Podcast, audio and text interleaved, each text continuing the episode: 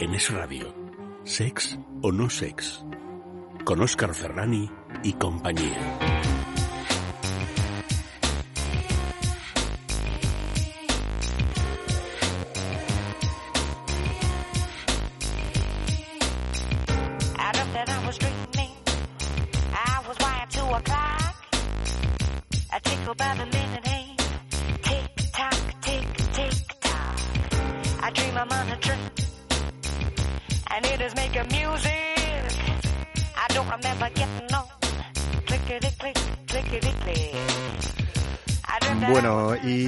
Son y qué no son los tan mal llamados pedos vaginales? ¿Podemos controlarlos?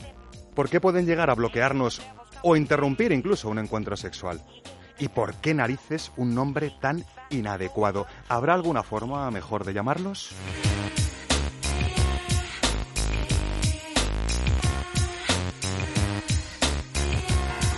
Y un bulo carnal eh, que, que puede pillar desprevenido a más de una o desprevenida a más de una e incluso a más de uno. ¿Es verdad que los hombres no fingimos orgasmos? Hmm.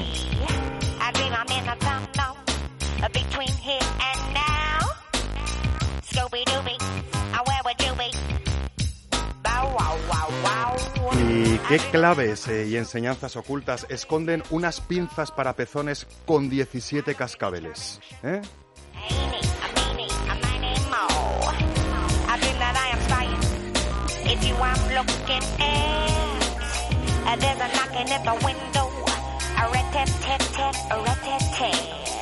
Bueno, y, y de cuestión en cuestión, el mito de Don Juan. A ver, ¿esconde alguna sombra que solemos pasar por alto? ¿Cómo afecta a nuestra forma de entender esa llamada conquista de corazones ajenos?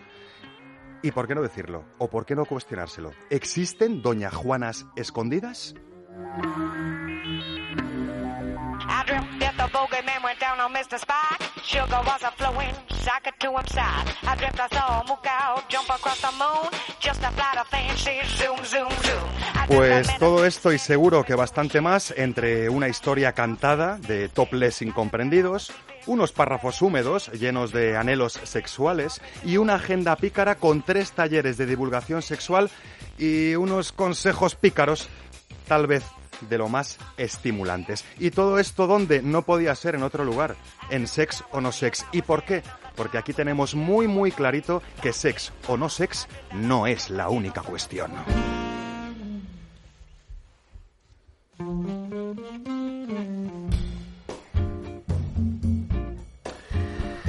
Es verdad, eh, nuestra única cuestión aquí es informar, es entretener, es inspirar en asuntos de sexo y sexualidades varias. Así que no, sexo no sex no es la única cuestión. Y así que no, en la señal FM de Es Radio no es en el único espacio donde puedes introducirnos por tus orejillas todos los sábados a las 12 de la noche. También lo puedes hacer a cualquier hora, en cualquier lugar, con más o menos rapa y con cualquier compañía a través de las descargas digitales en iVoox, en iTunes y en todos esos eh, sistemas informáticos que mm, dejan guardaditas nuestras voces para estimular tus instintos sexuales.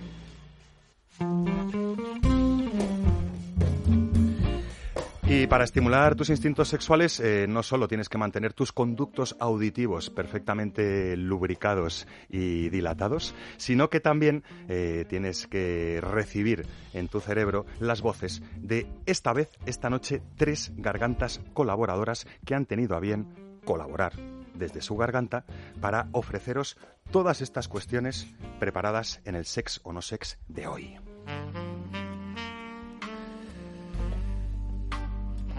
Leire Méndez, Hola, Oscar.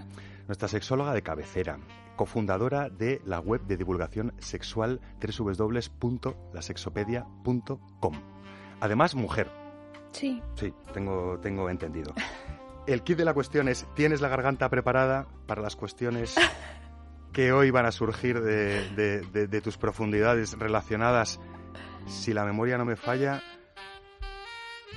con los pedos vaginales? Con perdón de la palabra. ¿Estás preparada? La garganta está preparada, la vagina a ver si no, si no entra algún aire por ahí. Primera y última vez que utilizamos la palabra pedo, ya lo veréis por qué. ¿eh? Cuesco vaginal. Y- También. Buenas noches, Leire. y buenas noches, Chema Rodríguez Calderón. Perdón, Oscar, me he colado cuando no me tocaba. Mira, mira, si lo de pedo me sienta mal, ya lo de cuesco vaginal es que es un despropósito absoluto. No te has leído el guion de hoy porque te hubieras enterado que de pedos nada, amiguito. Yo cualquier cosa con más de dos páginas ya me parece literatura. Pues eh, tu agenda de hoy viene bastante cargadita, creo que es de más de una página. Pero es que yo me la aprendo de memoria y no veo nada ya. Bueno, en fin. Buenas noches, Oscar. Good night. Buenas noches, Chema, y hace, hace el favor de respetarme durante el programa, ¿eh? Las manos encima de la mesa. ¿Por eso has puesto esta cosa entre Sí, nosotros? las manos encima de la mesa.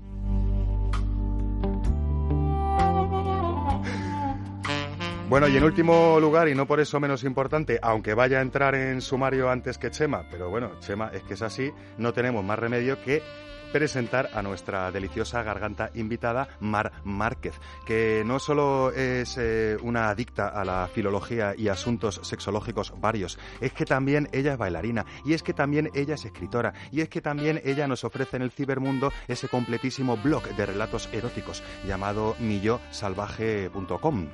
Buenas noches, Mar Márquez. Buenas noches, Oscar. Tú me lees, Oscar. Es que tengo ganas de imitar a Chema. Tú me lees, Oscar.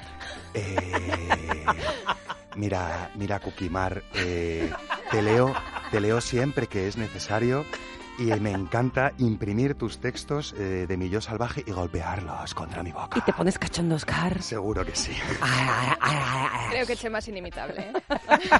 Le preguntaba por su garganta a Leire Méndez. Eh, te pregunto a ti ahora por tu lengua, Mar Márquez. ¿Está preparada, está lubricada, está perfectamente musculada para ofrecernos los contenidos de los bulos carnales de hoy? Ready. En fin, pues si vosotros también estáis ready, no tenéis más que relajaros y empezar a degustar el sex o no sex que os hemos preparado hoy. El erotismo es una de las bases del conocimiento de uno mismo, tan indispensable como la poesía. Anaïs Nin, escritora francesa, librepensadora y pionera de la literatura erótica femenina.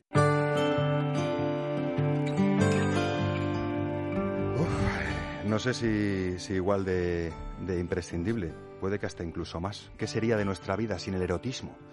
Decían algunos que el erotismo es a la alimentación eh, lo que la gastronomía, ¿no? Tú puedes eh, quitarte el hambre con un buen mendrugo de pan o puedes saciarte, llenarte de felicidad y de endorfinas con un soufflé delicioso con cuatro texturas y 34.000 ingredientes. Ambas dos posibilidades pueden llegar a quitarte el hambre.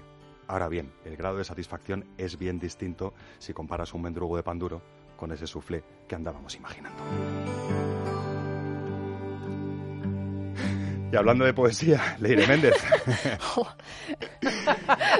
Ahora, vamos, vamos a hablar de esos, de esos mal llamados pedos vaginales, por favor, ¿vale? Y, y- y no empecemos a hacer ruiditos por aquí, ¿eh? Que os estoy viendo venir. De esos, no. No, no es así, Chema. ¿Cómo es? Con muchísimo más aire. más Sí. Estábamos comentando antes mientras preparábamos el programa que es un poco un sonido Sí. como, como de suspiro, un poco, ¿no? Como- Sí. Un poco más, ¿no? Perfecto, lo haces muy bien. Aunque a veces salen aguditos también.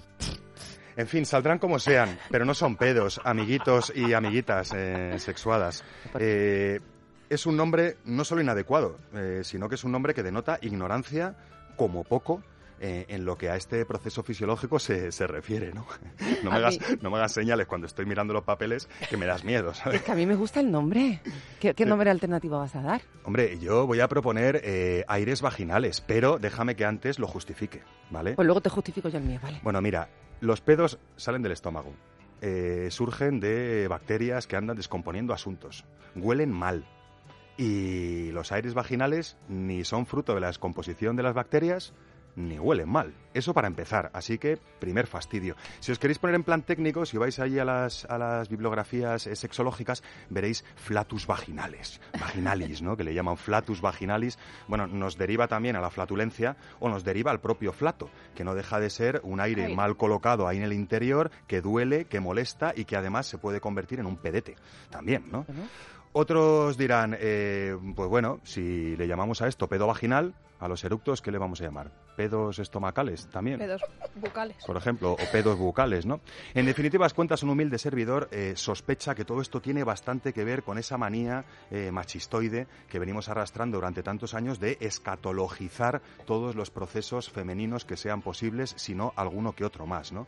Y, y de ahí viene, pues, eh, esos bloqueos, esas vergüenzas, en el peor de los casos, ese se ha partido el rollo, porque es que noto el aire, porque es que va a salir, es que no sé si se va a pensar que es un pedo, pedo, es que entonces paro, es que cambio mi colocación, mi orgasmo se ha perdido, mi conexión con mi pareja también y encima una noche que podría ser ideal al final se convierte en un cúmulo de complejos estúpidos e infundados. De ahí que yo prefiera, si me lo permiten eh, las humanas con vagina en esta mesa, hablar de aires vaginales en vez de pedos vaginales. ¿Cuela o no cuela? No, luego, luego termino yo. Eso quiere decir que no cuela, ¿no? No, para nada. A ti es que te encantan los pedos porque eres una escatológica y te ríes. Y yo lo entiendo, nosotros también. Y eso sería eh, lo deseable. Yo soy una ¿no? defensora de las palabras. Pedo es pedo, maricón es maricón y puta es puta. Pero tú, eh, queridísima filóloga, habrás visto en el diccionario lo que significa la palabra pedo. Bueno, yo no, porque no voy buscando las palabras todos los días, pero Pues pedo hazme- tiene que ver con ventosidad y la ventosidad tiene que ver con el aire. Entonces, ¿por qué no dignificamos los pedos en vez de tabuizarlos? Yo quiero dignificar el pedo, yo soy muy pro pedo. Bueno, pues entonces vamos a hablar entonces esta noche de pedo barra aire vaginal. Aunque insisto, para todas aquellas que todavía no conocen este fenómeno y todos aquellos que todavía no conocen este fenómeno, fenómeno podría resultar confuso el, el llamarlos pedo, ¿no? En fin, vamos al lío si te parece y vamos por Pues partes sí, vamos por y a ver partes. si y a ver si así eh, nos aclaramos un poco. Por favor, Leire Méndez. Más allá de que para Mar eh, la palabra pedo sea muy divertida y a mí me dé mucho miedito.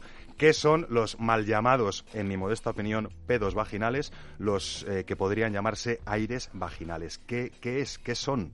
Claro, pues como tú bien decías, los pedos del intestino, digamos, eh, los genera el, intestino y salen desde dentro del cuerpo. Los pedos vaginales eh, sería aire que se queda atrapado, que viene de fuera, se queda atrapado entre los pliegues de la vagina, que ya sabemos que la vagina no es un tubo liso que sube, ¿vale? Eso tiene pliegues. Entonces, cuando esos músculos se relajan, ese aire sale y como el, el aire toca con todos esos pliegues, pues produce ruido, sin más. Otra diferencia para Mar Márquez, que no sé si ha caído en ella, es que los pedos salen por el ano y los aires vaginales salen por la vagina. Pedos vaginales, se está bien llamado pedos vaginales. Los pedos vaginales ni huelen, ni los produce el cuerpo, ni nada. ¿vale? es aire que ni, entra. ni tiñen, No. ni, son, ni son antihigiénicos, No. ni nada de nada. En fin, podríamos decir entonces que los aires vaginales, con permiso de Mar Márquez, eh, eh, son aire del exterior, que se ha introducido dentro por uno u otro tipo de práctica mecánica, Mm. coital, metacoital, un juguete, un dedo, un pene, y resulta que allí se queda el aire hasta que decide salir, a veces en el momento más inesperado. Normalmente, mm, precisamente cuando sales, cuando a lo mejor se retira justo el pene de la vagina, que es cuando deja pasar el aire y hace el sonido, entonces es justo que parece que dices, madre mía, justo ahora, además como la vagina no tiene un esfínter, no es como el ano que sí que lo tiene, no podemos controlarlo. Con lo cual eh, sale cuando y, y no nos hab- hemos dado cuenta de que salía. Bueno, o sí, o sí porque suenan, o, por- No, o porque sí, cosquillean, ¿no? Una vez que ya ha salido ya nos hemos dado cuenta, pero cuando van a salir no, no lo sabemos. A veces no suenan, pero te toses un poco y suena...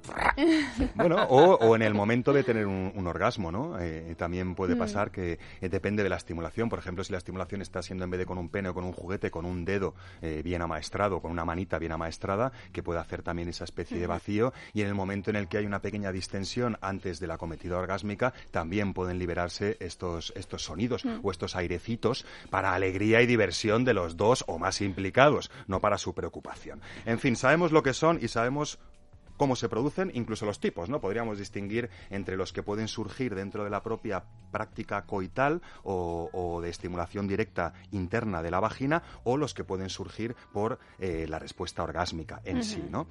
Eh, pregunta del millón para eh, las dos chicas de la mesa. ¿Son molestos para la mujer en todos los casos, Leire? Pues yo ¿Son te diría, molestos? son más molestos psicológicamente. Nos molesta mucho, eh, pues porque sentimos vergüenza, porque parece que, pues eso, eh, está- está- tenemos vergüenza por los pedos, digamos, mm, intestinales, pues como se parecen mucho muchas veces, pues sentimos vergüenza y al final nos corta, digamos, el rollo, pero no el pedo en sí, el pedo vaginal en sí, sino mm, nuestra concepción que tenemos de él. O sea, que Eh, no sería, perdona, tanto eh, ser molesto físicamente, tal vez, como psicológicamente. yo creo que es mucho más molesto psicológicamente que físicamente. Físicamente, para nada, lo que dice Leire. sí. ¿Podríais describirlos para las personas que no tenemos vaginas? ¿Cómo se, qué cómo se siente un, un pedo vaginal o un aire vaginal Yo creo que se cuando siente sale al muy parecido que el del intestino, pero por la vagina tienes eh, esa vibración, el sonido. Es muy O parecido. sea, puede dar hasta gustito liberador incluso en un momento dado, o cosquilleo agradable, pregunto. Po- podría darlo. Lo que pasa que, claro, si tú tienes eh, ya, eh, eh, o sea, te bloquea a nivel psicológico, pues ya no puedes sentir gusto. Y es que además detrás del bloqueo psicológico viene también la contracción a lo mejor muscular de- de- de- del suelo pélvico, ¿no? Ese Claro. conjunto de músculos y tendones que lo articulas de forma forzada y entonces a lo mejor no sale cuando tendría que salir o incluso recibe más acumulación o incluso se hace más pesado en tu interior, como si dijéramos. Mm. A, ¿no? ni- a nivel físico, yo diría que es molesto eh, cuando no se produce solamente en el contexto de una relación sexual. Por ejemplo, cuando caminamos, cuando hacemos algún tipo de deporte, tipo yoga o pilates, o cuando nadamos. eh, Eso ha sido un estornudo de, de Mar, de Mar Márquez, ¿eh? que nadie, no ha sido ningún pedo vaginal. que nadie se confunda. Cuando, cuando los pedos vaginales se producen en una situación que no están dentro del contexto de una relación sexual, puede ser molesto porque puede indicar que tenemos una hiperlaxitud eh, eh, vaginal. Vamos, que el suelo pélvico está muy débil. O sea, podría ser también un indicativo, ¿no? Mm. En, ese caso, fuera de un contexto eh, sexual, cuando se tienes una acumulación recurrente de aire en la vagina, distintos movimientos, en distintas circunstancias, oye, puede ser que, Claro. que sea el momento de visitar a un fisioterapeuta pelviperineal, por ejemplo, o al médico de cabecera para que te derive algún especialista, Sí. ¿no? Oye, eh, eh, esta pregunta yo no sé si me la vais a contestar a gritos. ¿Pueden o deben evitarse A ver, por poder, pueden, estos deben, aires vaginales? deben, mm, ¿por qué, no? Quiero decir, eh, son sonidos como, como los gemidos, como cualquier otro sonido que hay en una relación sexual, pero bueno, pueden, pues sí. Eh, hay determinadas posturas que influyen más en que se produzca esta introducción del aire, pues por ejemplo la, la penetración desde atrás, o que el pene salga del todo y vuelva a entrar eh, del todo. Pues si Quien dice pene, eso, dice juguete o Oh, dice sí. una mano, pero cuidadito, a lo mejor el aviso para navegantes es para la otra parte contratante en este caso, ¿no? Claro. Vosotras en un momento dado podéis conocer un poco más vuestro cuerpo y saber que determinadas angulaciones de la pelvis o determinadas posturas pueden favorecer la entrada de aire, cosa que no quite, vamos a buscar el momento adecuado para que salgan, ¿no? Mm. Y, pero por otro lado, la persona, la parte activa, con perdón también de la palabra, sea un chico con pene, sea una chica con un arnés o con un dildo, sea quien sea que anda trajinando el interior Mm. de vuestras vaginas, también puede saber que determinadas eh, posturas o determinadas prácticas, determinadas colotaciones, de- determinadas mecánicas, como por Mm. ejemplo lo de juegos de entrada y salida eh, sacando el, el volumen completamente fuera, Mm. el pene o el juguete, Claro pueden favorecer la entrada de aire. Entonces podría ser un poco eh, eh, trabajo de equipo el hecho de que en caso de querer evitarlos, ser un poco conscientes de que los provocan si es que queremos evitarlos, ¿no? Claro. Podríamos decir. Luego a lo mejor pues introduciendo un dedo en la vagina antes de retirar mm, el objeto. Y inclinándolo un eh, poquito a lo sí, mejor. ¿no? Ahí pues saque- sale el aire por, por ese eh, huequecito que dejamos. Lo interesante sería hacerle partícipe de la relación, de lo que está ocurriendo. Entonces, si hay una relación, si hay una práctica en la que estás tan inmersivo, con tanto placer, ves como las dos partes lo ignoran. Eso Mm. suena y la cosa sigue. Y como mucho hay una sonrisita, una si, alegría si estás de cómplice, desconcentrado, ¿no? si estás desconcentrado, tiende a haber la risa. Y, y si la persona es muy morbosa y muy cachonda, puede hasta incluso verbalizar, te voy a sacar todo el aire que tienes dentro. Y seguir dándote fuerte. Porque lo puede convertir en juego. ¿Has visto cómo has dicho te voy a sacar todo el aire que tienes dentro? Y no has dicho te voy a sacar todos los pedos que tienes dentro. Si es que tú misma me das la razón. Queda más Porque erótico pedo- lo de aire, ¿no? Una cosa es llamarle pedo y otra cosa es, claro, porque, claro, ay, ay, No, no, no, no. ay, es que quería, quería acorralarte, Mar Márquez, porque a mí la palabra pedo no me gusta y no tengo Estaba vagina. Imagínate si tuviera vagina. Tú resulta que tienes vagina, pero como eres una hippie, pues resulta que, que- que no te incordia la Una cosa es como pedo. yo te hablo aquí y otra cosa es allí, en plena situación, que utilizo algo un poquito más lírico, ¿no? Más pedete, ¿no? A mí me gusta más pedete, me gusta más pedete vaginal que pedo en un momento dado. Pero oye, necesito un canto a los aires pedos vaginales eh, de alegría y de respeto para todas esas chicas, sobre todo, eh, que les que les sorprenden estos sonidos, estas vibraciones, estos aires, y en vez de reírse de ellas y disfrutar como otro factor más del encuentro sexual, resulta que entran en juego sus inseguridades, sus bloqueos, sus falsas creencias y se vienen para abajo eh, o incluso cambian la postura y pierden el tránsito orgásmico que tenían o incluso en el peor de los casos resulta que una cara medio seria, un comentario desafortunado de la otra parte, eh, empieza el mal rollo y aquello nos lo hemos cargado, ¿no? Por un simple y modesto airecito. La pregunta es, ¿por qué no hay que avergonzarse de los mal llamados, en mi opinión, pedos vaginales o aires vaginales? ¿Por qué no hay que avergonzarse de ellos? Pues es que lo que decía antes, ¿no? Es que son un sonido como otro cualquiera de toda la, de toda relación sexual. ¿Qué es lo que pasa? Que no salen, por ejemplo, en las películas porno, que son nuestro eh, educador sexual. Si, si nos explicasen desde el principio, pues por qué se producen esta serie de, de eventos, de aires, eh, pues Yo creo que lo, lo, mm, veríamos como algo totalmente natural, como un sonido más, y ya está, igual que sudamos eh, cuando hacemos una, ejercicio. una excusa para una sonrisa, ¿no? Un guiño de complicidad. Lo siento, pero a- acaba de dar en el clavo Leire y van a ser eventos vaginales. Pero es que eventos vaginales los hay muchos, ¿eh? No solo Pero estos son eventos eh, vaginales relacionados con los pedos. aéreos, Event- podríamos decir. eventos eventos, airosos. eventos vaginales airosos. Eventos Bueno, vaginales, puede- me ha encantado. Tenemos que contarnos más las cosas entre nosotras. Sí. Porque Te reírnos- tomas un café y te Sí. dices, "Chi- chi- chica, pues ayer tuve un pedazo de pedo vaginal que flipas. ¿A ti te ha pasado? ¡Ay, a mí también! Pero si es que yo, vamos, que, que diga Lo- aquí todo el mundo a quién, a quién le ha pasado, porque seguro que a todo el mundo, vamos. Sí. Hombre, a mí y a Chema yo nunca hemos Ah, tenido ¿quién? pedos Pero vaginales a mí o me ha aires pasado vaginales. con, con Todas las chicas, personas con claro vulva. que sí. Sí. Y vagina. Efectivamente. Claro.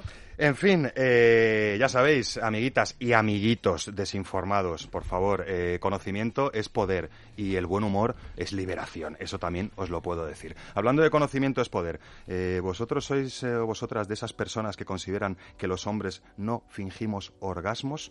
Pues mucha atención a Mar Márquez porque viene perfectamente dispuesta a desmontarnos este bulo carnal.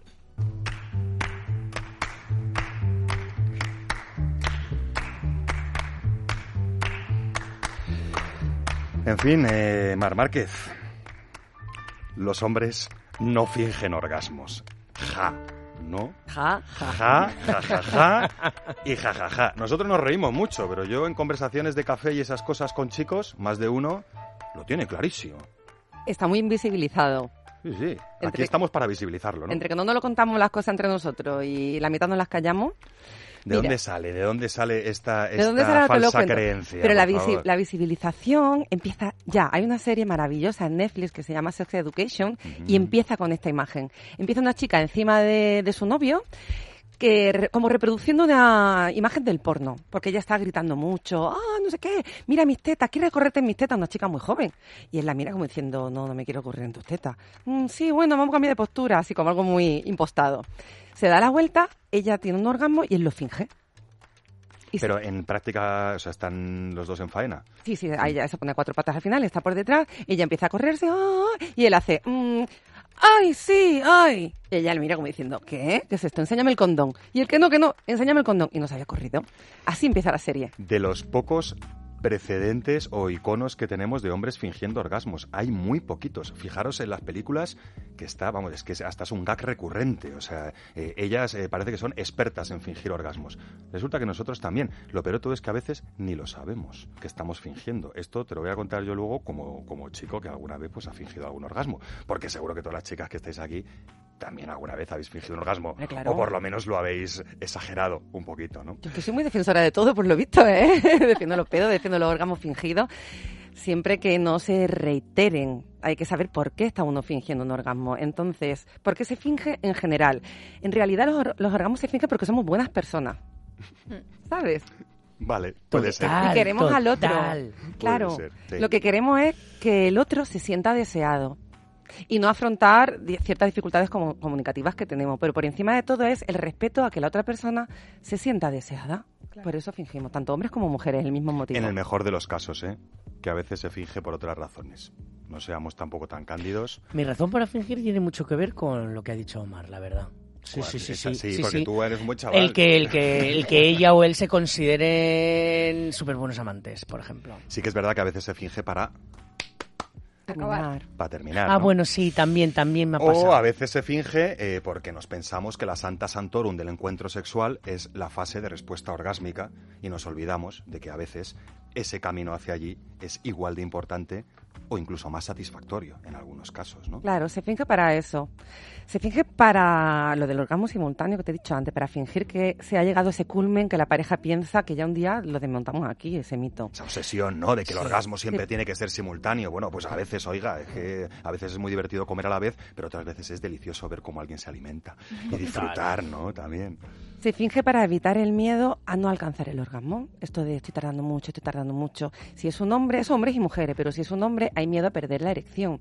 Entonces, si te has desconcentrado, se te ha quitado las ganas a mitad del camino y piensas que con ello puedes perder la erección, finge un orgasmo y el encuentro termina.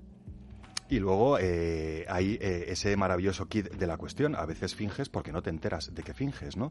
Que es lo que quería contaros yo desde mi propia perspectiva masculina. Cuéntamelo. Eh, hay muchos chicos que todavía se creen que tener un orgasmo es lo mismo que eyacular, ¿no? Empezamos por ahí. Nosotros ya hemos dicho muchas veces, seguiremos volviendo a ese tema y si no, lo consultáis eh, en Google para descubrir que lo que es el proceso fisiológico de la respuesta orgásmica eh, em, está ligado en el tiempo, muy juntito a lo que es la eyaculación, pero no es lo mismo. Es decir, ¿podemos los chicos eyacular sin tener un orgasmo per se? Sí, por supuesto. Y los chicos que estáis dudando, os acordaréis de aquellas veces que la soledad de la alcoba o del cuarto del baño habéis empezado a estimular vuestro pene con una mano, con prisas, probablemente sin lubricante y hasta con un poco de cargo de conciencia. Resulta que habéis tenido una erección más o menos operativa, resulta que hay esa eyaculación, pero la sensación es como un poco un, un calambrito cortito parecido al gustito de cuando haces pipí.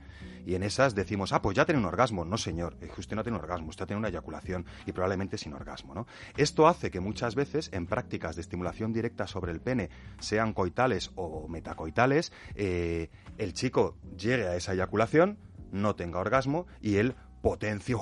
¡uh! y te haga un numerito de estoy flipando, qué orgasmo tengo, o empieza incluso a hacer ver que le tiembla el pie, ¿no? En esas muchas veces los chicos ni lo saben, por eso muchos te dicen yo nunca he fingido un orgasmo, simplemente consideran que es que es un orgasmo muy suavito y casi inapreciable y que, oye, ¿para qué me lo voy a esconder, no? Y entonces lo exageran. Pero es que no están teniendo un orgasmo, es decir, están fingiendo un orgasmo. Así que eh, aviso para navegantes con pene, eh, recordad que no es lo mismo tener un orgasmo que eyacular y que por eso hay chicos que pueden encadenar sus orgasmos sin tener eyaculación o que por eso hay chicos que pueden tener orgasmos sin erección, por ejemplo, vía prostática y sin erección eyacular en el momento del orgasmo. ¿no? Así que puede ser también un motivo por lo que los chicos no solo que finjamos orgasmos, es que a veces fingimos orgasmos sin saber que estamos fingiendo orgasmo. Toda esta exagera- exageración viene de que el hombre eh, tiene mucha presión en cuanto a su virilidad, mostrarla en el encuentro amatorio. Al desempeño, ¿no? Parece ser como... Habilidad, sí, ¿no? sus habilidades. Como que residen totalmente en él, la mujer tiene, es deseada y él es el, el deseante. Y de aquí ahora, ahora, me, ahora, enten- ahora te he entendido. Eh, me- Preguntaste me- el otro día, no claro, te entendí. Como no tienes pene, pues, pues te cuesta entenderlo, pero Sí, ya- las personas lo- que tenemos... los pedos Claro, vaginales. Claro, pues, pues me, me he ido- me he ido costando. El kit de, de la cuestión eh, podríamos eh, eh, concluir diciendo que los hombres también fingen orgasmos. Esto creo que lo estamos dejando bastante clarito, ¿no? Los hombres también fingen orgasmo. Un orgasmo piadoso de vez en cuando no es gran cosa, no pasaría No hace nada. daño, ¿no?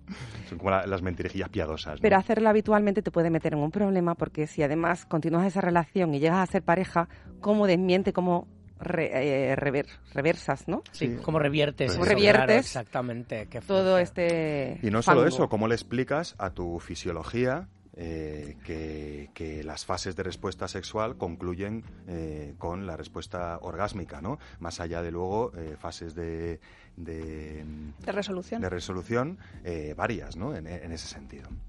A ver, hombres viriles. Sí, sí. Chema, Chema, Chema, No sé, no sé, yo estaba Eh, mirando hacia atrás, ah, perdona. Esa Si no te había- apetece. Tampoco me había enterado. Si no te apetece hacer nada, dialoga y di que no. Si a la mitad se te han quitado las ganas, para y di que no, que no te apetece, que no tiene nada que ver con el deseo por esa persona. Y si consideras que te has metido en ese embolado y no sabes cómo salir, puedes consultar con un sexólogo que te va a ayudar seguro. Pues estoy más que de acuerdo con todo lo dicho y con un poquito más. Yo no sé si estáis de acuerdo con que el tema de que los toples eh, también han pasado por muchas etapas de nuestra vida. Mm. Eh, parece difícil andar mm, eh, hilando el tema de que los hombres no fingimos orgasmos eh, con cómo está el tema de poder mostrar los pechos femeninos hoy en día en distintos espacios públicos. Puede que esté también relacionado porque hay una carga también del qué dirán o el qué pensarán importante en ambos casos. ¿no?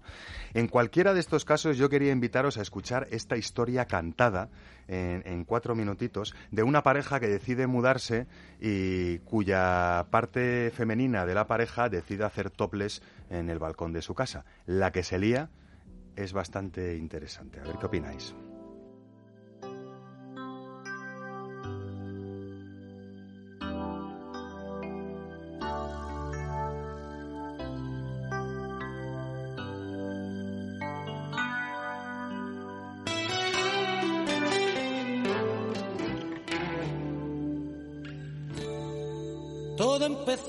Aquella serpiente me Trajo una manzana y dijo prueba.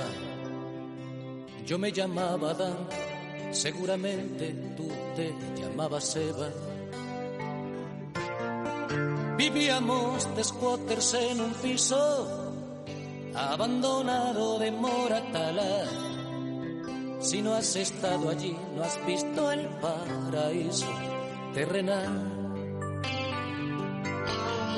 Cogimos un colchón de una basura, dos sillas y una mesa con tres patas.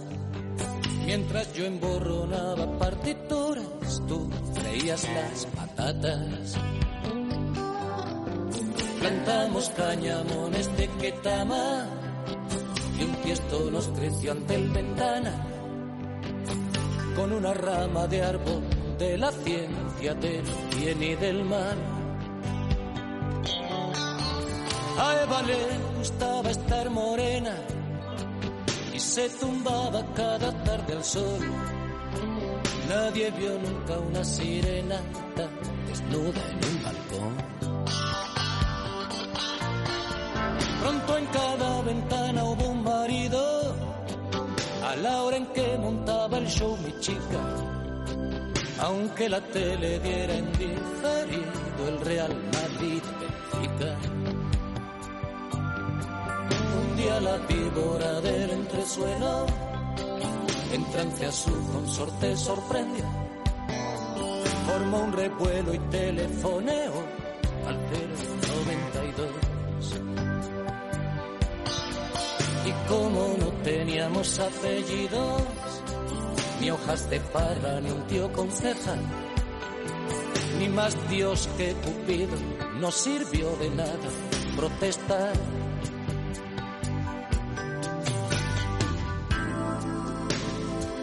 Eva tomando el sol.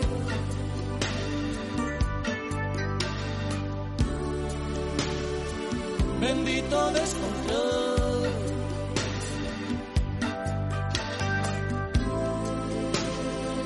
besos, cebolla y pan.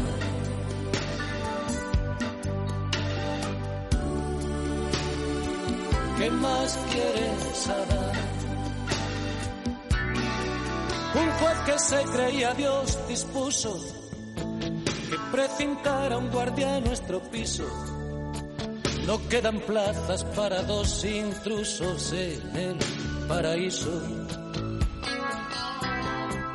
Estábamos sobre el colchón desnudos, jugando a nuestro juego favorito. Al ver entrar la pasma, Eva no pudo sofocar un grito. A golpes la bajó por la escalera, un ángel disfrazado de alguacil, sin importarle un pijo que estuviera en cinta de Caín. Hoy Eva vende en un supermercado manzanas del pecado original. Yo canto en la calle preciados, todos me llaman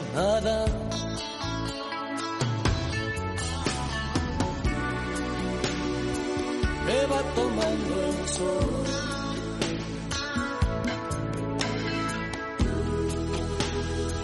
Bendito descontrol.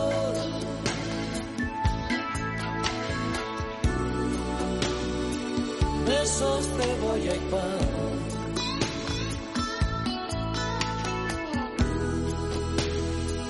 ¿Qué más quieres, Adán?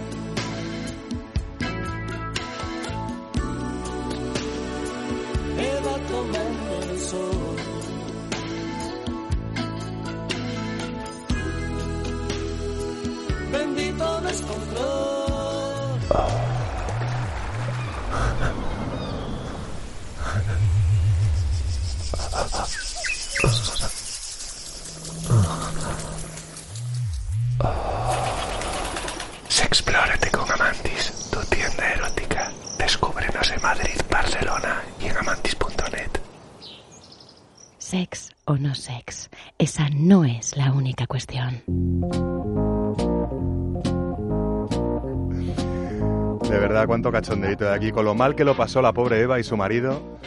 Que les bajaron a golpes de casa. Eso, eso, ¿no? Eh, eh, sigue pasando en cierta medida, ¿no? Parece Sí, ser que todavía además- las tetas al aire están muy prohibidas, aunque sea para un- algo tan natural como para tomar un poco el solete, ¿no? Yo Y el alucina- escándalo, ¿eh? El escándalo Sí. todavía se lleva. O sea, lo de eh, personas que se molestan por ver a una pareja besándose en la cola del cine y cosas así, todavía ocurre eso, ¿eh? Y, y es la vecina la que llama al 092 porque es el marido la que está mirando. Pero, ¿qué culpa tiene la mujer que está en tobles de que el marido esté mirando? ¿No puede usted decirle al marido que mire sus tetas también? Que a lo mejor son igual de bonitas, si no más. Además, la vecina del entresuelo, que por lo visto siempre son las malas. En todas las películas, en todas las canciones, Sí. la del entresuelo es la mala. Mira, el torso femenino está criminalizado desde hace muchísimo tiempo. Y hay un movimiento que se llama Free the Nipple, liberar los pezones, que va en contra, eh, que va en la descriminalización del torso. Entonces, han conseguido en parte en Estados Unidos que el amamantamiento ya no se vea como ese crimen de enseñar el pecho. Pero todavía no queda algo muy importante, que es cómo unir que el pecho siga siendo una zona erótica, porque está criminalizado porque está relacionado con el deseo. ¿Cómo conseguir que el pecho siga siendo esa zona erótica y a la vez esté descriminalizado para poder ir tan libres como los hombres por la calle? Esa es la pregunta que yo me hago todavía. Yo la pregunta que me hago todavía es qué le pasará a la gente de Facebook todavía con Bueno. esta estupidez. Pues Esto- te cierran la cuenta y en Instagram Sí, también. sí. que son americanos. Claro, es eso. En fin, ¿y qué pasa? Que los americanos no tienen pezones, ¿no? Que son puritanos y están bajo esta... Bastante tienen con producir porno, déjales. Oye, estábamos escuchando Eva tomando el sol, en nada más y nada menos que del gran Joaquín Sabina, ¿vale? Por mal que le pese a alguno, eh, sobre todo en aquellos tiempos de 1988. Eh, la tenéis disponible en Google y esas cosas, por si queréis volver a escucharla. También tenéis disponible, por ejemplo, las tiendas Amantis, el cómplice de juego que os he preparado para hoy, mm, súper plagadísimo de enseñanzas ocultas. No es que me haya vuelto loco, es que el cómplice de juego que os he traído hoy a Sex o No Sex tiene no uno, ni dos, ni tres, ni cuatro, ni siete, ni diez, ni doce, tiene 17 cascabeles situados eh, uno detrás del otro sobre una cadena. Esta cadena es muy especial porque en ambos extremos tiene sendas pinzas para pezones. Pero sendas pinzas para pezones también muy especiales, porque además de tener una forma ergonómica ligeramente curva en sus extremos para adaptarse a las curvas del propio pezón, tienen una ruedita, una especie de tornillito diseñado para eh, marcar la fuerza de presión que tú deseas experimentar sobre tus pezones o que has consensuado para los pezones de tu amorcito.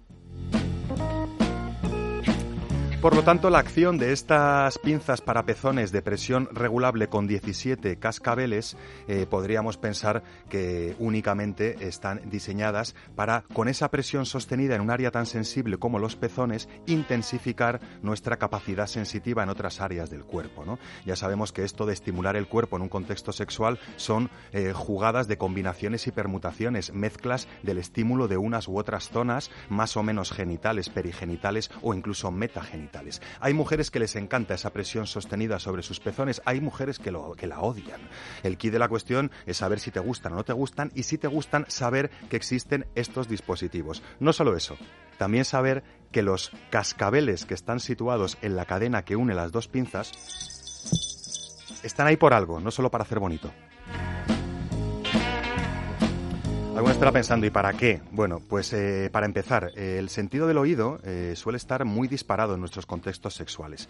Y resulta que una mujer con estas pinzas, eh, los movimientos que haga su cuerpo, su torso, van a ir marcando un ritmo sonoro que pueden ayudarnos a reconocer que estamos acelerando o frenando más. ¿Por qué? Porque en esto de las prácticas sexuales, no te digo nada ya, si son coitales, uno tiene un poco la manía, y unas tienen también la manía, de cuando da gusto, cada vez vamos a más ritmo, cada vez vamos más rápido, ¿no? Como las pelis porno, de menos a más, de más a martillear y de martillear al orgasmo. Bueno, todos sois muy libres de acometer vuestros tránsitos preorgásmicos como queráis, pero nosotros tenemos la obligación de deciros que a veces menos es más y que a veces frenar ligeramente el el ritmo, el, martilleo, podríamos decir, de estimulación genital directa, puede dar tiempo para que los genitales se llenen todavía más de sangre, para que nuestras células se oxigenen mejor, para que toda la musculatura pélvica quede mejor posicionada y mejor tensada, podríamos decir, con el, con el perdón de la palabra, para que eh, la respuesta orgásmica sea mucho más intensa, más expansiva y más notable de lo que sería si la hubiéramos hecho en dos minutos menos porque hubiéramos ido cada vez más rápido.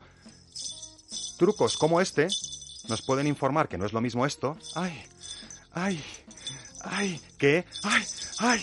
¡Ay! ¡Ay! ¡Ay! Y en esas pues, Ferrani podremos, podremos darnos podremos darnos cuenta podremos darnos cuenta de cómo va el tema del ritmo más allá de decoraciones y de lo monines que son porque hay uno más gordo en el centro y otros chiquitines a los lados con diversas combinaciones de colores en fin también tengo que recordaros que en la punta de estas pinzas hay una eh, fundita de termoplástico para que sea todavía más cómodo el contacto directo de la pinza con el pezón Bye. Me comenta por ahí qué pasa con el peso. Estos en particular no tienen mucho peso. Hay otras pinzas para pezones que llevan pesos. Sí que es verdad que la cadenita que une las dos pinzas no solo está para sostener ese ejército maravilloso de cascabeles sonoros, sino que también puede servir perfectamente para utilizarla dando pequeños tironcitos a los pezones para tirar hacia arriba la cadena, para que la presión fugue hacia arriba. En fin, todo a gusto, como no podía ser de otra manera, de la dueña de los pezones de turno. Queridas gargantas colaboradoras, estáis mirando estas pinzas con cascabeles con las cejas muy levantadas. No voy a pediros demasiados comentarios. Sí que quiero preguntaros, mm, ¿sabéis dónde podemos encontrar estas pinzas para pezones, no? En las tiendas Amantis, quizás. Hombre, qué inteligente, Chema. Pues sí, no solo en cualquiera de las cinco tiendas Amantis distribuidas por España entre Madrid y Barcelona, es que también puedes encontrar estas pinzas para pezones tecleando tres dobles, ¿cómo es eso? Tres dobles punto- punto amantis.net y accediendo a su completísima tienda online, que no solo podrás ver estas pinzas para pezones con cascabeles en fotografía, probablemente también eh, verás comentarios de usuarios y usuarias más o menos satisfechos o incluso salidas a blogs. En algunos artículos tienes vídeos explicativos. En fin, todo lo necesario para que tus curioseos o compras amantis sean eh, lo más eh, adecuadas a tus gustos y sensibilidades. Suena, suena. Es que me quitáis las pinzas, tío, y no puedo hacer sonar las pinzas para pezones. España te necesita, Ferrani, no cambies nunca. Bueno, pues... A mí estas no me las sueltes de lado. tío. Que no tengo pezones eréctiles y, y tan sensibles como otras. Pero tienes unas No, pelotas pero como las pero de un también lo podéis usar, ¿no? Los hombres. que Mira, estábamos hablando de, estamos hablando de eso. Hay chicos que sí, que les gustan. Sí que es verdad que la ergonomía de estas pinzas está más pensada para pezones en plan protuberantes y erectos. ¿eh? Sí que es cierto que hay chicos que les gusta mucho que estimulen sus pezones. Hay otros dispositivos que suelen celebrar más los chicos, algunas ventosas, probablemente el tema de los pinzamientos mecánicos con las manos. También hay que decir que no es que vosotras tengáis los pezones más sensibles, es que las terminaciones nerviosas las tenéis mucho más eh, eh, separadas unas entre otras, podríamos decir, y eso hace que tengáis eh, más canales para recibir más matices de sensibilidad, ¿no? Cuánto me gusta a mí decir que si hay chicas que siguen diciendo que son clitorianas, habría otras que tendrían que decir que son pezónicas, ¿no? Pezónicas. Porque también los pezones funcionan como excelente plataforma orgásmica. Pero bueno, traeremos dispositivos para pezones de chicos también, pero antes eh, me encantaría que aunque hoy no tengamos aquí a Eva Guillamón, pudiéramos escuchar los deliciosos y poéticos sonidos de su garganta expelidos al hilo de los párrafos húmedos que os hemos preparado para hoy.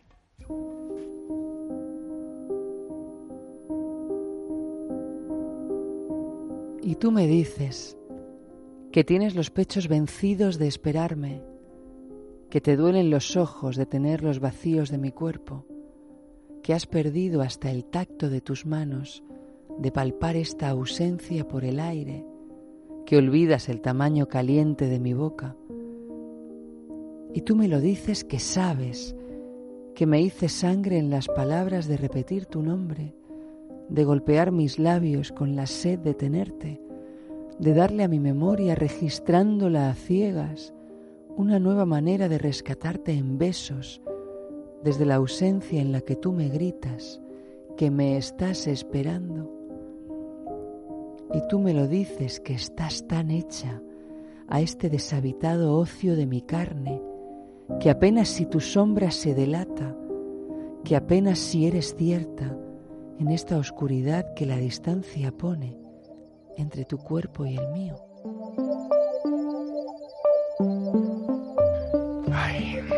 Esas distancias que la oscuridad interpone entre los cuerpos a veces. No tenemos a Eva Guillamón. Yo puedo decir que el texto que hemos escuchado y espero que sentido pertenece a eh, La Espera. O sea, se titula La Espera, podríamos decir, de José Manuel Caballero Bonald. Oye, yo soy muy fan de Eva, yo, yo, puedo, yo puedo hacerte su, su parte, ¿vale? Bu- Bueno, bueno, vamos a, vamos a ver si, si Eva nos está escuchando y, y nota la misma calidad Sí. eh, que, que en su garganta. ¿eh? Bueno, Venga. imaginaros que Chema es Eva, por ejemplo. Esto es, imaginaros. eh, mira, em, esta quizás no es el mejor poema de José Manuel Caballero Bonald, pero desde luego sí que representa mucho su estilo, porque él es un poeta y novelista y ensayista español, nacido en Jerez de la Frontera, Cádiz, en el año 1926. Oscar. Eva, por favor, no vuelvas a faltar. Eh, Eva, Eva, te echamos de menos. Oye, eh, José Manuel Caballero Bonal tiene otros muchos párrafos igual o más húmedos. Eh, tenemos que tener en cuenta que, que este señor anduvo por los años 50 haciendo su trabajo, sobre todo. ¿Y eh, qué me quieres contar, Eva? Estás- digo, Eva, uy, Mar. Soy Mar, Perdona. Mar Márquez. Oye, Pues eh, antes, antes, sí. este señor obtuvo el premio Boscan de la crítica de poesía en el 59-60, el de Biblioteca Breve en el 61, el de la crítica novela en 1975, en fin. Una barbaridad de premios y eh, vivió fuera de España eh, por varios años, mm, por la guerra o por la posguerra, y a su regreso trabajó en el seminario de lexicografía de la Real Academia Española. O sea que además era un gafota sesudo de la lengua que no se olvidó de eh, escribir párrafos húmedos, ¿no? Mira, hay una palabra en sexología que define el tonteo que se llama la espera erotizada. Mm. Me gusta mucho recurrir a esta palabra. Me gusta mucho más que tonteo. Pues mira, Bonal tiene para los humoristas una gran frase, es una cita suya que voy a decir que es la literatura sin humor es un sermón. Me encanta esta frase. Oye, podríamos decir lo mismo cambiando literatura por sexo, ¿no? Completamente. El sexo sin humor Es un rollazo. es un sermón.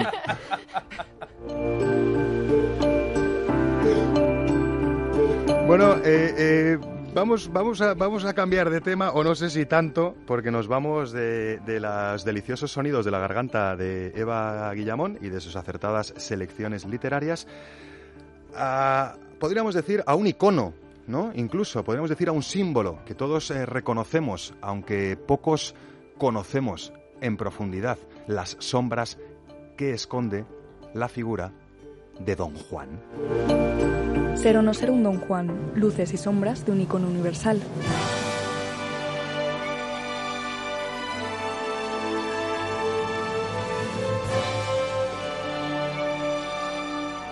Cuando escuchamos decir de alguien que es un don Juan, solemos imaginarnos a un hombre galán e irresistible que suele ir de conquista en conquista amorosa sin detenerse demasiado en ninguna.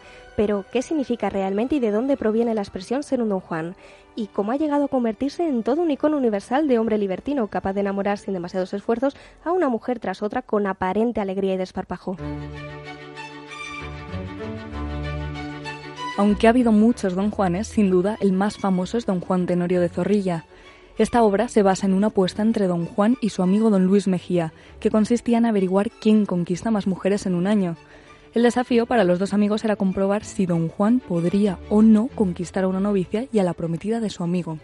Ante semejante desafío, el don Juan de Zorrilla lo tiene claro y resume toda su razón de ser con esta frase definitoria de su esencia. Uno para enamorarlas, otro para conseguirlas, otro para abandonarlas, dos para sustituirlas y una hora para olvidarlas. Este argumento, con leves modificaciones, será repetido en innumerables ocasiones durante el siglo XX y llevado al cine en numerosas películas como la protagonizada en 1929 por John Barrymore.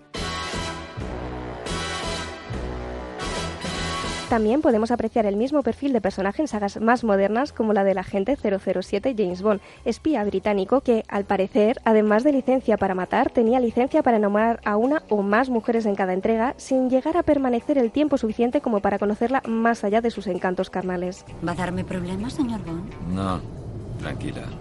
No es mi tipo. ¿Espabilada? Soltera. Pero ya se sabe que no es oro todo lo que reluce. Muchas de las representaciones actuales de Don Juan se olvidan de mostrar la moraleja que hay detrás de la figura. En las versiones clásicas, Don Juan vuelve a su ciudad natal siendo un hombre mayor y va a visitar la tumba de su amigo y la prometida de este, que murió de pena al conocer las apuestas de seducción de su esposo. Todo para mostrar a un Don Juan completamente solo en el mundo e insatisfecho por no haber podido intimar con nadie. Hoy en día son muchas las connotaciones positivas de ser un don Juan en el lenguaje coloquial. Carisma irresistible, afán conquistador, detallismo extremo.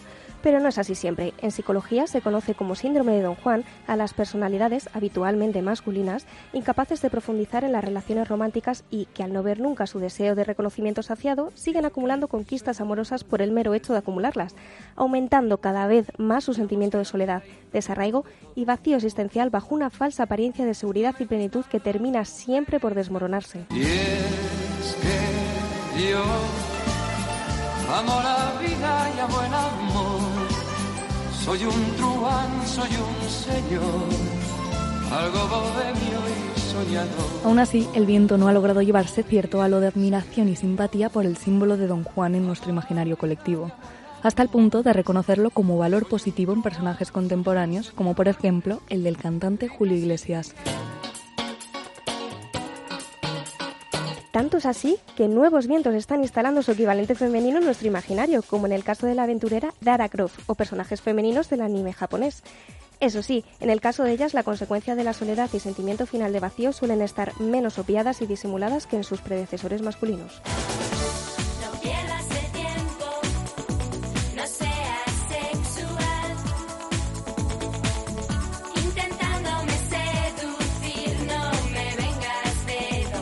¿Casualidad? El viento y nuestra sociedad moderna dirán. Mientras tanto, cada cual puede intentar imaginar cómo sería una Doña Juana del siglo XXI y preguntarse si acapararía tanta admiración y simpatías como su versión masculina original.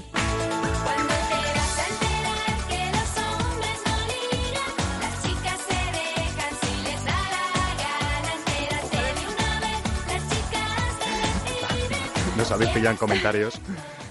Eh, porque había mucha tela con el asunto de, de Don Juan. No sé si os ha gustado el cierre. eh, Yo estoy en shock. Sí me, ha, sí me ha gustado porque además eh, yo, por ejemplo, que soy, soy de los 80 y, y Madonna, por ejemplo, que era una gran conquistadora de hombres, era increíble cómo la defenestraban y cómo ahora ya, por ejemplo, la están revalorizando, pero era una gran seductora de hombres. Pero desde jugadores de la NBA, actores, cantantes, era una auténtica, mm, era muy don Juanesca. Sin embargo, el, el pozo era más de, de golfilla Sí, que de triunfadora, ¿no? Que es un poco el kit de la cuestión Es- que... es lo que- que estaba diciendo yo, que a las mujeres Don Juan eh, se las llama más despectivamente como golfas, putas, ¿no? Cuando al final es que el Don Juan es un narcisista, eh, incluso con esa adicción a sentirse irresistible, a, a, bueno, a esa capacidad de admiración, no sé. Sí, es que realmente de donde surge la, la verdadera figura de Don Juan no era... no- teníamos tiempo para, para profundizar del todo, pero no es solo cuestión de que andara eh, apuntando como tantos y como premios eh, las mujeres conquistadas eh, para luego mm, salir de allí corriendo, sino que muchas de esas conquistas suponían el batirse en duelo, incluso matar a- al otro hombre circundante a su objeto de deseo, ¿no? O sea que, sí. que la historia es bastante truculenta. De hecho, una versión de Zorrilla, que es la más famosa, en la apuesta con Don Luis Mejía, lo que se apuestan es a ver quién inflige más daño en menos tiempo. O sea, es. Y sin embargo todo esto no ha trascendido, ¿no? Nos hemos quedado solo con, con el, con el rol de embaucador, triunfador, que, que es detallista, que sabe latín, que sabe de cómo manejar a las mujeres para que caigan rendidas a sus pies, ¿no? Cuando realmente tirando del verdadero icono, de la realidad del icono, pues hay una parte con muchas más sombras y más delicada que ni nos atrevemos a recordar a veces, ¿no? En fin, eh, ¿dónde están las Doña Juanas? Seguro que están por ahí, existen, no las tenemos catalogadas como tales y desde luego que también habrá luces y sombras en sus conquistas más o menos, ahora no me sale la palabra cuando lo haces todo como así eh, automatizada, ¿no? En sus conquistas automatizadas. En fin, eh, no vamos, no vamos a seguir con los don Juanes y las doña Juanas, lo dejamos para vuestra conciencia. ¿Cuánto de don Juan o de doña Juana queréis o no queréis ser? Pero sí que vamos a invitaros a, a que disfrutéis de los sonidos expelidos por la garganta de Chema Rodríguez Calderón, que le ha gustado mucho Jesús, esa es palabra me antes, encanta. con Por la agenda pícara que tenemos preparada para hoy.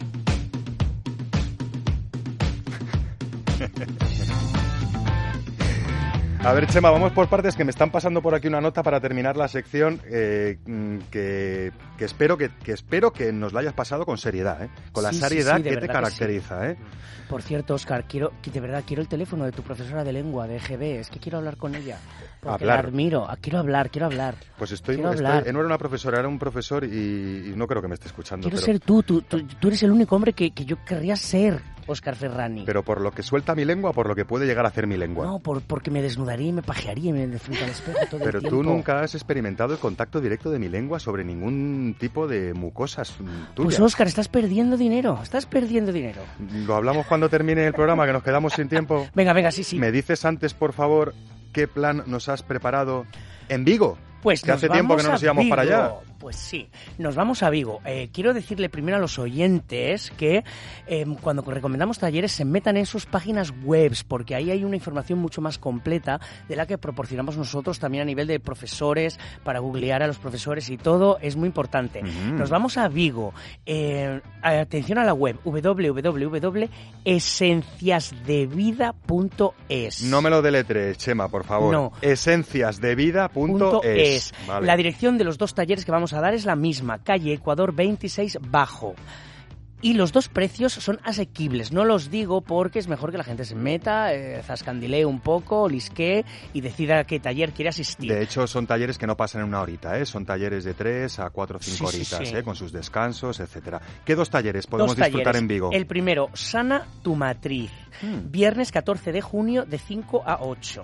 Eh, la matriz es el motor energético más potente de nuestro cuerpo, un área sanadora que hará que conectes con la madre tierra y tu esencia masculina y femenina. Así lo venden, me parece súper interesante, Bueno, ¿no? así- así lo- Utilizar la así- matriz como para conectar contigo, con tu yo, con la naturaleza, ¿no? Me parece súper interesante. Ujú. Y después el segundo ya es, es mucho más yo, me encanta, el juego del deseo. 15 de junio, de 10 a 2 y de 4 a 8, ¿eh? aproximadamente. Sí, es- este sí que es un poquito más caro, eh, creo que ronda los 50 Los euritos. 55 creo Pero que bueno, son exactamente, eh, sí. es, una, es una jornada entera. Recordemos que una sesión de psicoterapia puede rondar casi casi el mismo precio. O sea que Me no, no comparemos precios razonable. porque es, es bastante Sí. razonable y es muy difícil prepararse un taller como estos Y también. el tema ¿eh? tiene una pintaza, aprender, aprender de la sexualidad. Nuestra sexualidad nos va a facilitar y nos va a permitir amar, que esto me encanta.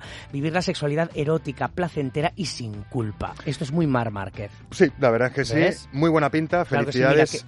A esenciasdelavida.es, eh, recordamos, Sana tu matriz el viernes 14 de junio y el juego del deseo el sábado 15 de junio. Más información en su web esenciadevida.es. Es que yo antes de dedicarme a todo esto, antes de estudiar sexología, antes de todo, lo primero que hice fue un taller de ese tipo. Salí tan impresionada, tan conectada, tan esa esencia que había perdido que volvió a mí, que dije, este es mi camino. Y ahí lo descubrí. Lo Muy que, puede, lo recomendable. que puede cambiarte la vida algún que otro taller de divulgación sexual, ¿eh? Sí, Bromas sí, aparte. sí. No, Oye, no, total, total. también tienes una propuesta en Madrid. Pues sí, nos cogemos el alza y nos bajamos a Madrid. Y cuidado, la web www.sexpol.net. Calle Fuencarral 18, tercero Madrid. 6 de junio a las de 18 a 20, sexo oral con sentido. Sí, por ¿Vale? favor. Es muy- hay que leerlo muy no, bien. no solo con sentido, ¿vale? sino también con espacio sentido. ¿no? Exactamente. Un taller de comunicación sexual. Tiene muy buena pinta para reflexionar sobre nuestras actitudes y nuestro cuerpo. Pues muy bien, y esta vez en Madrid, os repito por si andáis con el bolígrafo, sexo oral consentido. Eh, la calle Fuencarral, está en el centro de Madrid, el 6 de junio. Y más información, www.sexpol.net. Bueno, aquí estoy yo eh, revisando la nota. Bueno, parece interesante, ¿no? Tres sencillos pasos para prepararse ante un taller de temática hot, como Sí. diría Chema, ¿no? Mira, Hot. me siento en la obligación de, de- de- de transmitir mi sabiduría sociocultural, económica y de gran estudi- estudiador Madre mía. estudiante. Madre- y madre quiero, mía, no, no, espera, no, de verdad, de manera no, muy no, seria. De verdad nada, Chema. No, no, de verdad Ponte que serio, sí. ¿eh? Vale, perdón. Ponte serio porque Eh, esto es importante para poder prepararse ante un taller de es estas características. muy importante asistir a los talleres predispuesto a aprender y a comunicarse. Por eso he elaborado estos tres sencillos pasos que son, una- son muy serios y muy buenos. Vamos rapidito, ¿vale? Vamos rapidito. Paso número uno. Comerle el nabo o la almeja a tu pareja. Vale. ¿Cómo? eh, comerle el nabo o la almeja a tu pareja porque fomenta la empatía y la comunicación no verbal. En fin, ahora los comentamos, de acuerdo. Eh, Muy en serio, ¿no? Eso, antes del taller, Eso ¿no? que De verdad que es independientemente, ¿no? Del- No, no, antes de un taller tienes que hacerlo, aunque lo hagas a diario. Antes de un taller lo Paso número dos. un buen pajote viendo pelis porno. Eso favorece la relajación muscular y fomenta la imaginación y la capacidad de observación. Eh, ya os recomiendo ciertos DVDs como Granjeras en Minnesota o Polis Pequeños Grandes Porras. De verdad. ¿Vale? ¿En serio que sí? Vale, paso uno, comerle el nabo o la almeja a tu pareja. Paso dos, un buen pota- eh, pajote viendo pelis porno. Exactamente. Y pasos tres, por Muy favor. importante, sexo anal o vaginal con dildo o vibrador de 23 centímetros aprox. Pero Chema, si el tamaño no importa, aporta, amiguito. No, no importa, aporta lo que sí. Bueno, que esto no sirve para nada, ¿vale? Pero es muy placentero. No, no, no, que es broma, es broma. De verdad que esto también tiene sentido, ¿eh? Esto es un paso muy importante porque tiene su aplicación como preparación para los hombres ante una futura colonoscopia. Nos quedamos sin tiempo, Chema. En fin, ¿qué sería del buen sexo sin el buen humor? Muchas gracias por atendernos, muchas gracias a nuestro equipo técnico y muchísimas gracias, gargantas colaboradoras. La semana que viene más y puede que mejor. Hasta entonces, muy buenas noches y muy buen sexo.